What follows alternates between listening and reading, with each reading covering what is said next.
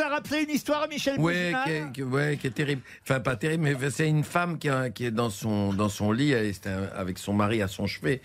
Et elle est là, vraiment, au- elle est- c'est la fin. Et elle lui dit euh, Mon amour, euh, tu as été formidable toute la vie, j'ai j'ai encore une chose à te demander.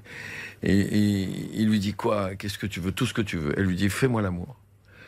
Il dit, mais enfin, t'as as les tubes, t'as les machins, t'as les perfs et tout. oui, ça me rappelle la mienne. oui, c'est- c'est pour ça. Et, euh, Si elle Et écoute, lui- elle doit être contente. Eliane. Eliane. Ah bah, Il lui dit, il dit c'est pas possible. Elle dit si, si, fais-moi l'amour une dernière fois, c'est tellement bon. Ah bah, finalement, bon, il ferme la porte à clé. Et maintenant, il commence à faire l'amour avec elle. Et puis, elle, elle- elle commence à avoir du, du- du- du rouge aux joues. Elle, elle- elle retrouve de la santé quand ils font l'amour. Euh, elle, ce truc, elle arrache les, les perfs et tout ça. Euh, et ça devient extraordinaire. Et ils font l'amour et c'est une merveille et tout ça. Ah, à la fin, elle se lève et viens, on s'en va, je me sens beaucoup mieux.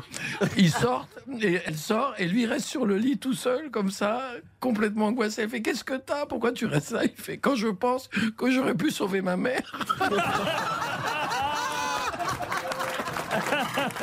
Ah oui, elle est très jolie.